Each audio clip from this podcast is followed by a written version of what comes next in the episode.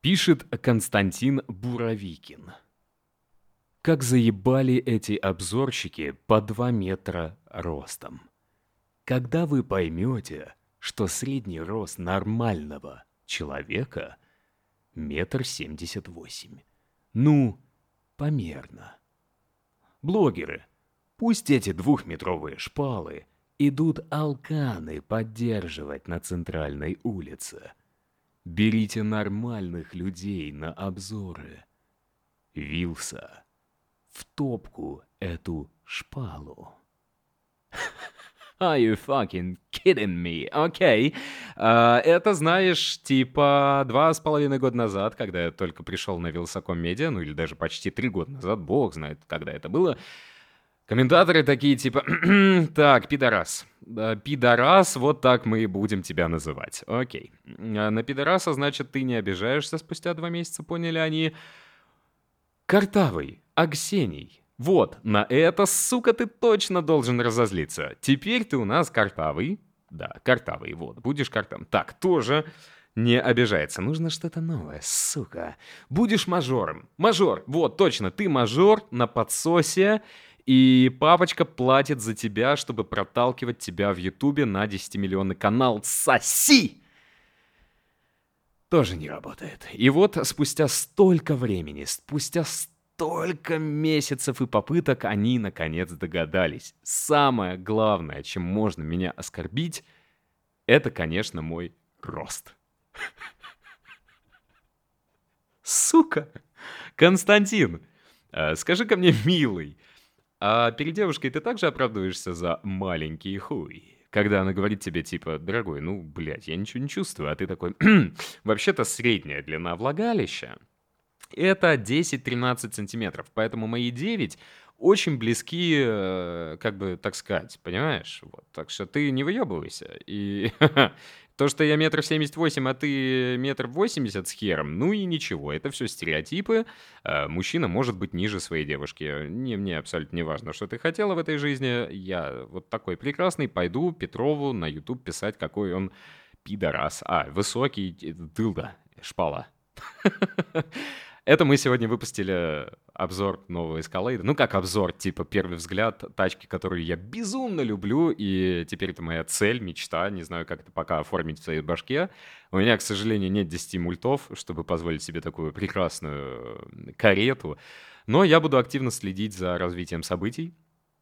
Может быть, спустя несколько лет я смогу себе такую штуку приобрести и буду хуи раздавать просто налево-направо, таким вот Константином ехать, думая о том, какой я замечательный и поднялся на ненависти. На самом деле все шутки, видос обязательно посмотри, потому что он абсолютно топовый, машина роскошная. Я надеюсь, тебе смог ее через камеру передать в формате своих эмоций и чувств, потому что я на прошлом Escalade ездил довольно долго, влюбился абсолютно, но новый это что-то безумно космическое. Там поменяли вообще все. Теперь это не просто хороший автомобиль, это один из лучших автомобилей.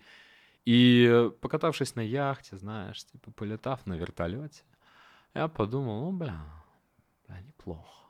На самом деле, моя роскошная жизнь такая, знаешь, у меня жизнь стала похожа на Инстаграм а, всяких бичей, которые куда-то попадают раз в месяц и выкладывают оттуда фоточку, типа, смотри, как богато я живу, соси. А, я съездил в Смоленск. Под Смоленском, в 10 там буквально километров, есть отель. Я, правда, забыл, как он называется. И в этом отеле совершенно случайно был найден на букинге, просто пальцем ткнул, номер люкс с собственными бассейном и сауной. Ты наверняка где-то это мог в Инстаграме видеть, но если вдруг мы с тобой не слышались тысячу лет, а подкасты я обещаю каждый год стабильно записывая их один раз, и говоря о том, что ну вот теперь-то они будут еженедельными, да, мог этого не знать. Поэтому я тебе рассказываю, как именно аудитории подкаста моего, который вроде как жив, и вроде как должен был умереть миллиард лет назад, и зачем я вообще это делаю в час 28 ночи, ну, может быть, самое время, Господь нас всех оберегает.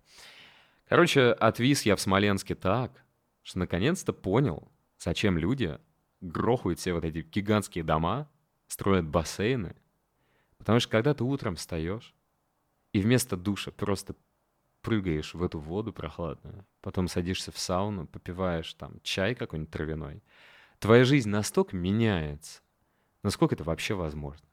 Единственное, я не уверен, хотел бы я так жить на постоянке. Наверное, это приелось бы.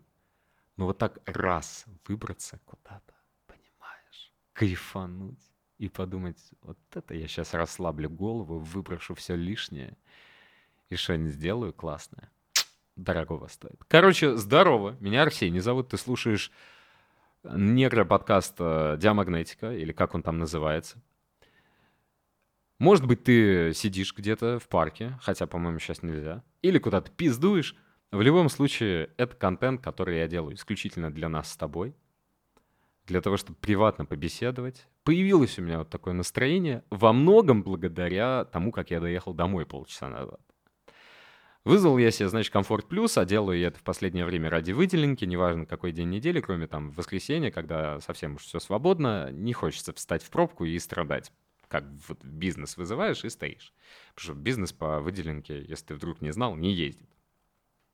Короче говоря, вызываю комфорт плюс, потому что недавно от одного из таксистов, он мне это под конец поездки сказал, типа, до свидания, я с вами не общался, потому что у нас в регламенте написано не говорить с пассажиром первыми. Я ему так сказал, вы первый таксист, который это вообще озвучивает, потому что обычно со мной почему-то начинает говорить. Это очень тонкая грань, которую ты каждый раз проходишь, садясь в машину.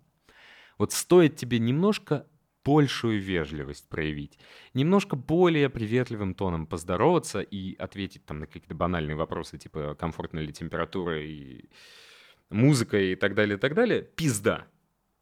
Каждый таксист, а чем наш русский таксист отличается от европейского, с которым более-менее приятно общаться в этом смысле, ему вообще на тебя насрать.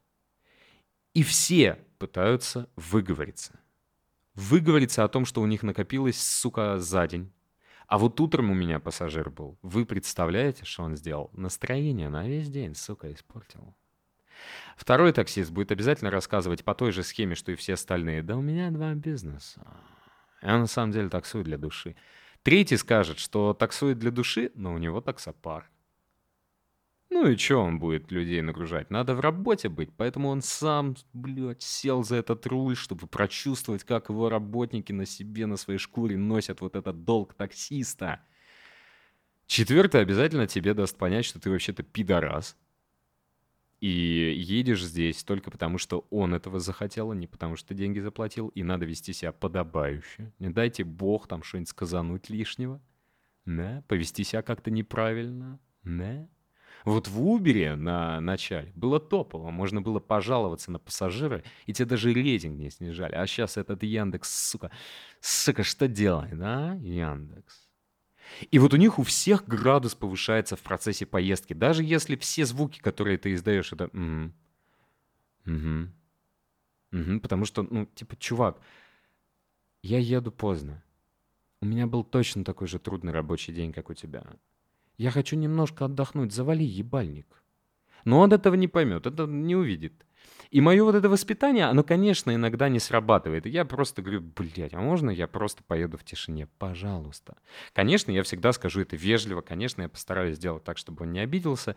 Но сегодня я решил, обманул ты меня. Потому что у него на фотке был такой аватар в костюме, значит, работал в бизнесе. Я сел, он там как-то даже нормально поприветствовал меня, пошутил, тудым-сюдым. Думаю, о, наконец, нормальный мужик в комфорте, тишине, поедем. Не. Все закончилось тем, что за пять минут до конца поездки он меня спрашивает, а вам вообще интересно про такси слушать? Потому что до этого он уже разогнался настолько, что у него там и чурки, и там хуй он сосал. Это цитата Вилли, когда работал. И вообще эти капиталисты, суки, охуели, а вот в Советском Союзе было здорово. Хотя начинал вроде как нормальный, сдержанный, вполне образованный, спокойный мужик. Как-то вот этот вот моток говна в нем раскручивается, и я подумал, блин, неужели ты даже ночью вот это из себя еще выпускаешь? Ну, ты что, тебе за день не хватило, что ли? И вот за пять минут до конца, когда он спросил меня, интересно мне или нет, я подумал, не, все, в жопу воспитание, и пошел по своим же правилам и принципам. Я всем говорю, если тебе что-то не нравится, просто сообщи об этом. Не надо грубить, не надо орать, там, хамить. Просто очень вежливо сообщи. Я ему так сказал, нет, мне, вы знаете, не очень интересно. Извините, пожалуйста, у меня был довольно долгий день. Я на самом деле просто хотел отдохнуть. Никакую оценку вам ставить не буду, плохую, хорошую. Но, может быть, это поможет вам в работе. Типа, я следую каким-то советам в своей работе. Вот, может быть, и вам я тоже помогу обменом информацией. Потому что воспитание и умение не хамить обслуживающему, ну, не люблю называть обслуживающим, просто персоналу, просто людям, неважно, где бы они там не работали, как-то всю жизнь меня уберегало от э, соплей, кусков э, харчка каких-нибудь в моем супе или там в сперме на матрасе в отеле. И я э, вот этот момент, когда я уже не сдерживаюсь, максимально оттягиваю, чего советую и тебе, конечно, потому что ну, это просто не то чтобы банальное взаимоуважение, это сервис. С другой стороны, вот это замечание, которое ты должен сделать так или иначе, если тебе что-то не нравится, оно поможет многим другим, кто будет после тебя пользоваться услугами человека. Ведь в такси работающие люди почему-то считают свою профессию просто центром мира, знаешь, вот как будто бы таксист — это самая главная вообще работа на Земле, самая такая мерзкая, агрегаторы суки, водители, значит, все остальные конченые, пассажиры мрази, и важнее таксиста работы нет. Хотя я не очень разделяю вот этот тезис «ты сел ко мне в машину, значит, сиди по моим правилам». Здорово. Вот если я хочу, чтобы ко мне в машину садились по моим правилам, я езжу на своей машине, я не таксую на ней. И абы кого в нее не пускают просто. Ты берешь в таксопарке в аренду автомобиль, э, точно так же ты в ней присутствуешь по чужим правилам. Вот и как бы я тоже могу. Нет, я ни в коем случае не говорю о том, что синим там сесть, заблевать, все. Нет. Просто когда ты начинаешь меня жизни учить, на примере типа других плохих пассажиров, Хотя я вообще молчал. Я сел, вежливо с тобой поздоровался. Не дай бог, там ножками даже ничего не задел. Все отряхнул, сижу, а, ручки на коленки положил. Э, молчу. Все, пожалуйста, не трогай меня. Если среди э, слушателей есть таксисты, научите, пожалуйста, на перекуре этому своих коллег, потому что я вот очень часто стал пользоваться такси, просто потому что переехал в внезапный, не самый удобный транспортной точки зрения район, и машина у меня стоит на парковке большую часть недели, там за исключением субботы, воскресенья, понедельника, на плюс-минус, потому что просто невозможно выезжать, пробки и вот эта вся залупа. Ну и, конечно, это кринж. Кринж абсолютно максимальный. Вот что-то с нами в этом смысле пока еще не так. Есть в нас какая-то даже не совковость, а я, я не знаю, как это назвать. Есть в нас какая-то херня, которая останавливает развитие сервиса так или иначе, хотя я искренне считаю, что на Руси один из лучших сервисов вообще на планете Земля, тебя даже в усть э, хуй сосюськи а, а, обслужат так, как ни в одной Европе.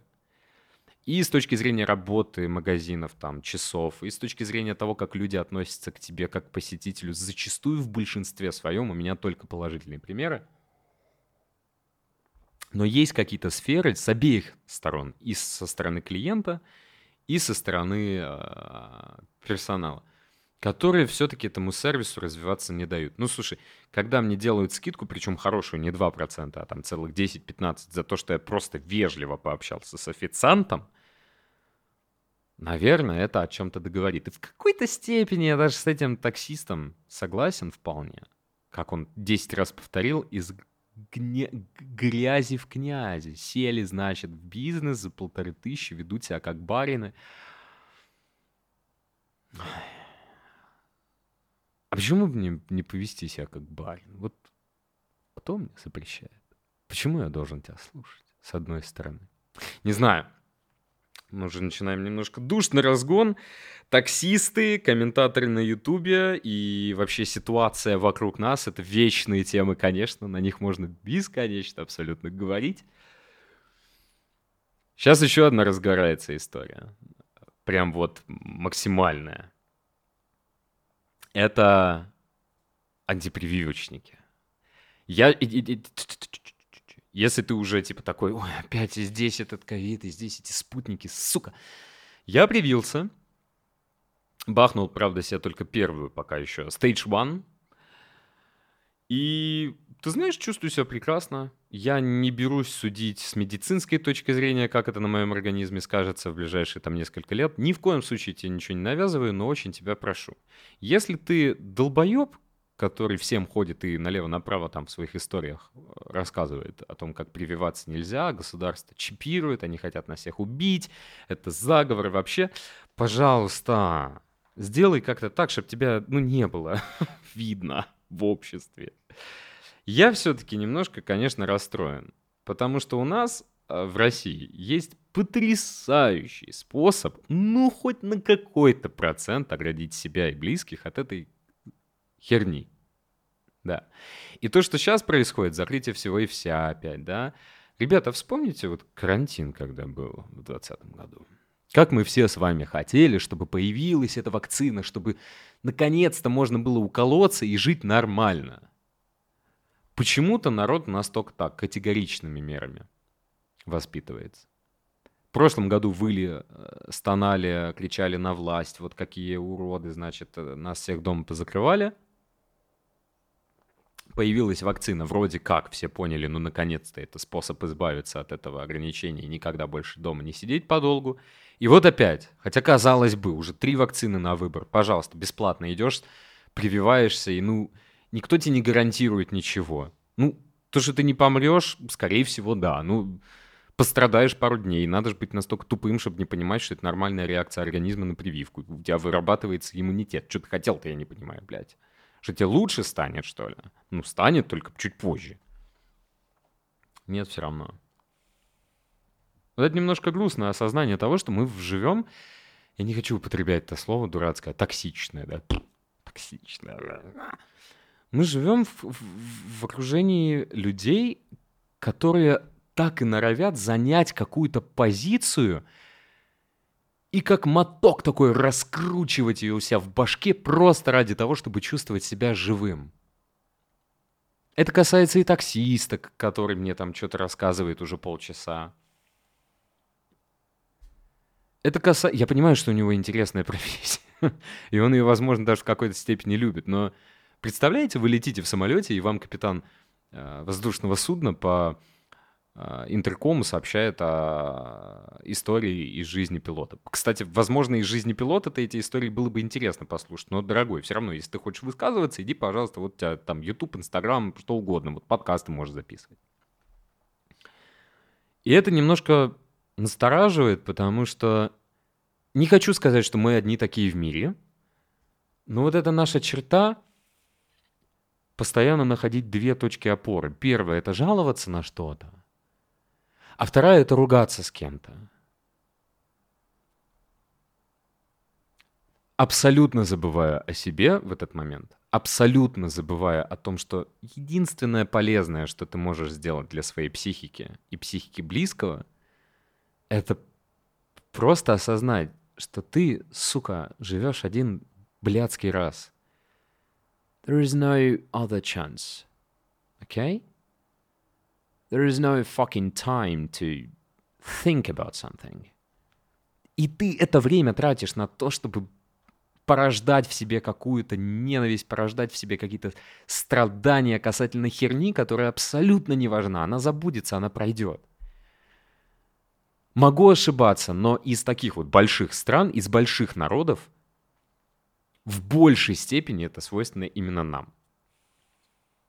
Поэтому в следующий раз, когда вы будете рассказывать другу о каком-то там Навальном, блядском, о том, как еще там что-то там вот, подумайте трижды. Может быть, это и не совсем обязательно. Может быть, попробовать эту энергию переконвертировать все-таки. Послушать подкаст, вот расслабить очко и сказать спасибо, Арсений, ты меня вновь поставил э, на правильные рельсы и поцеловать меня виртуально вот в это место, в уголочек губ. Вот сюда. У меня режим старого деда включается в час 43. А что ты хотел? Я сегодня купил себе, значит, воды бутылку.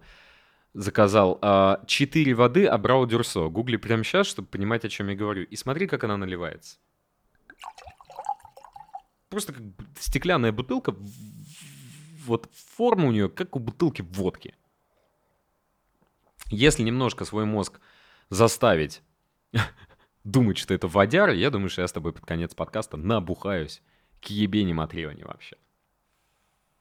Еще недавно мы с Поко замутили классную историю.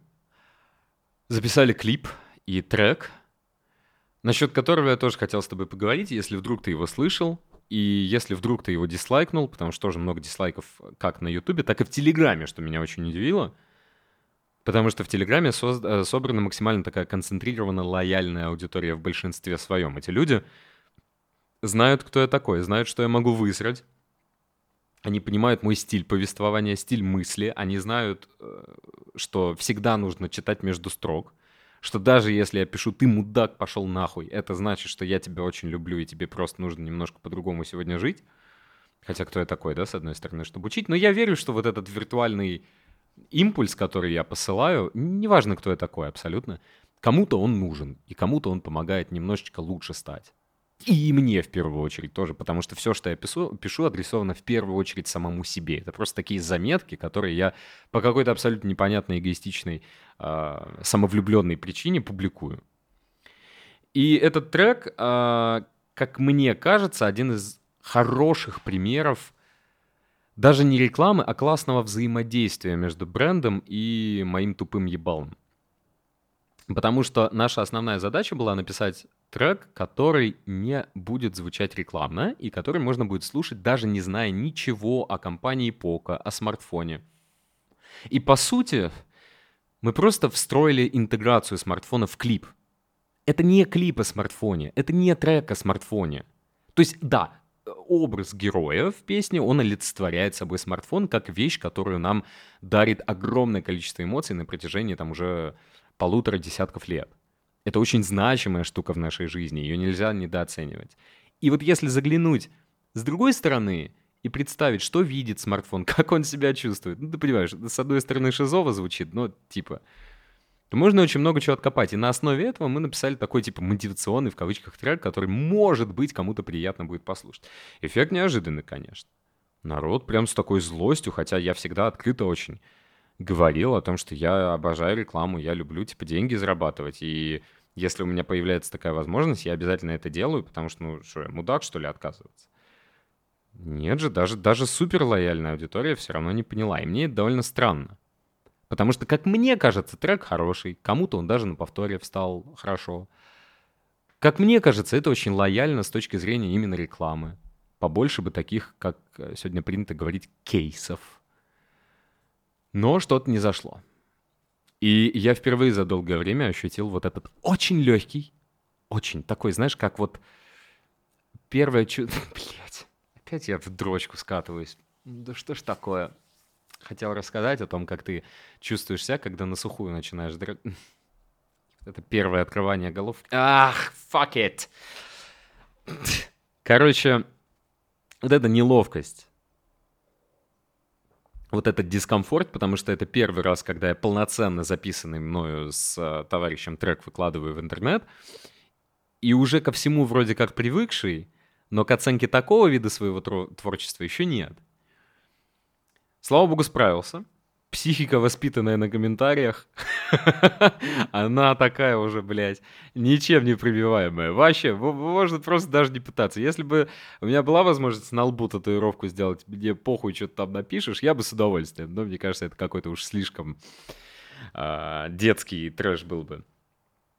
И, конечно, получив какие-то отзывы в виде там дизлайков, комментов странных, ты начинаешь думать, блин, как же это сложно, потому что это всегда было моей мечтой. Записать трек, записать альбом, там, писать музыку. Я, я не говорю хип-хоп, рэп, я, я в принципе, да. Хотя что такое жанр вообще в музыке сегодня? Его нет. Но стало немножко боязно, потому что этот путь оказался гораздо сложнее, чем кажется. И вопрос, который ты себе задаешь в первую очередь, а что было, если бы я выложил трек не на почве рекламы, не на почве сотрудничества, а исключительно от себя. Он же, наверное, вообще бы ничего не собрал, да? И я вновь в начале пути. И это очень круто. Я сам себе безумно завидую в этом плане. Я понимаю мозгом, конечно, что, возможно, я не стану хоть каплю успешным в этом. Возможно, я не напишу ничего талантливого, гениального. Возможно, я никогда не соберу аудиторию. И, с одной стороны, мне обидно, что столько лет на Ютубе и туда-сюда, и вроде как во многих проектах поучаствовал свой, есть тоже не самый маленький на свете. Не самый маленький, потому что просто попробуй набрать 80 там с хером тысяч подписчиков сегодня. Ну, просто вот попробуй и все. Или там хотя бы несколько видосов со соткой тысяч просмотров. Это не так легко, как кажется. Но мне об этом. Я вновь в начале пути. И это такой кайф. Мне вот уже сколько лет, но мне жиза, жизнь, она вновь подбросила какой-то вызов, вернее, я сам себе его подбросил, с которым нужно справляться. Потому что вот эти подкасты абсолютно бестолковые. Я не понимаю, как ты дошел до этой минуты вообще. И типа мне стыдно за то, что я отнимаю у тебя время, хотя мне поебать. Эти подкасты, эти видео, все эти тексты в Телеграме, они мне очень легко даются. Мне вообще дается легко э, вот это общение. Хотя на самом деле в жизни я безумно закрытый персонаж, и типа... Но в интернете я чувствую себя вольготно, типа такой, а, сука, высру еще какую-нибудь херню, и ее увидит два человека, да и насрать вообще. А вот музыка как-то оказалась не так проста. Даже какую-то короткометражку, даже какой-то клип снять, это вообще плевое дело. Потому что я уже знаю этот инструмент, я знаю, как он работает. Я не то чтобы научился и все умею. Нет, я просто перестал его бояться. Хотя, ну нет, наверное, были моменты, когда мне было страшновато. Первые видосы — это всегда адреналин, это вау, интересно, новое, попробовать. Потом, конечно, когда тебя начинают смотреть там, не 100, а 1000 человек, ты такой, м-м, наверное, я кому-то не нравлюсь. Потом ты приходишь к осознанию, что ты не можешь всем нравиться. И вот эти банальнейшие истины, баналь, сука, банальнейшие, просто цитаты Волка из пацанских пабликов, они так хорошо работают. Когда ты понимаешь, что вкусы действительно это вообще эфемерное что-то, это невычисляемое, не нет объективного. И это клево.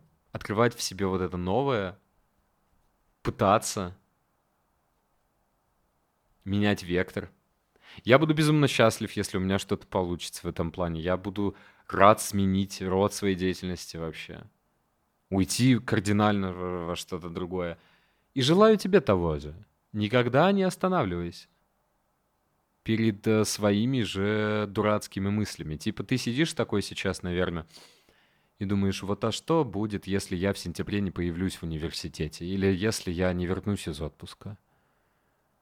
Конечно, радикализм не всегда хорош, наверное, нужно подстраховаться, во всяком случае, деньги, да, вот деньгами это прям важно очень. Но если ты что-то задумал, да попробуй ты, сука. Что тебе с этого станется? Не все же жизнь комментарии писать мудацкие на Ютубе. Говорю с тобой сегодня как реально какой-то этот э, бизнес-тренер, но я, опять же, настолько, видимо, дурак, что считаю, если вдруг тебе хоть на секунду нужно было это, услышать такие слова, то, надеюсь, этот подкаст приобрел хоть какую-то нагрузку. Я сегодня, кстати, пишу второй подкаст вообще за день. О как. Наконец-то доехал до подкаста «Двигатели прогресса». Mercedes-Benz э, его делает. А с Антоном Камоловым познакомился лично, представляешь? Муз-ТВ, все дела. Ой, подожди, Муз-ТВ, MTV, да? Или Муз-ТВ? Хуй его знает, давно было дело, смотрел. Забавный experience. Я обязательно тебе ссылочку в Инстаграм пришлю, там, когда это все опубликуется. Мы поговорили об умных домах, о виртуальных всяких помощниках, ассистентах, о Мерседесах, конечно, о машинах. Ну, такой, неплохой был диалог. И клево. Ну, короче, я вот только сейчас понимаю в 2 часа ночи, что это было прям классно. Меня давно никуда вот так не звали. Это разговор был вообще не обо мне. Ну, то есть нет, меня о чем-то там спрашивали, но это забавное чувство, когда ты приходишь не как персонаж, а как часть проекта. Ну и, конечно, для кого-то Антон Камолов, наверное, это очень большая фигура. У меня не было никаких предубеждений. Я, в принципе, наверное, нет такого человека, перед которым я прям буду расстилаться в, в мечтах, комплиментах. Есть один, есть один, но я к нему никогда не попаду в жизни. Может быть, когда-нибудь скажу, кто это такой. Но было забавно. так вот прошел мой день, потом монтировал, потом работал, и вот в итоге высрал и подкаст, и второй подкаст, и, и видос. Довольно неплохо. Что-то еще тебе хотел рассказать? Ну, наверное, не буду потому что нам же надо будет с тобой через год опять о чем-то говорить. Шучу. Надеюсь, что следующий подкаст, если только ты будешь его просить, типа, будешь везде э, там репостить, будешь в историях выкладывать, будешь отзывы в iTunes оставлять, а он наверняка в iTunes должен быть. Будешь, короче, всячески давать мне понять, что подкаст для тебя важен, нужен, тебе было хорошо эти полчаса, и ты хочешь еще, вот это мне важно. Я все равно это понимаю, что твои отзывы, твои оценки — это то, что заставляет повторять. Я тебе желаю добраться, куда ты там едешь, или продолжить делать то, что делаешь, или, может быть, просто валяться на диванчике. Жарко. Надеюсь, что теперь у тебя вообще ушки обгорели от э, нашей очень э, персональной и глубокой беседы. Пока, сладкий.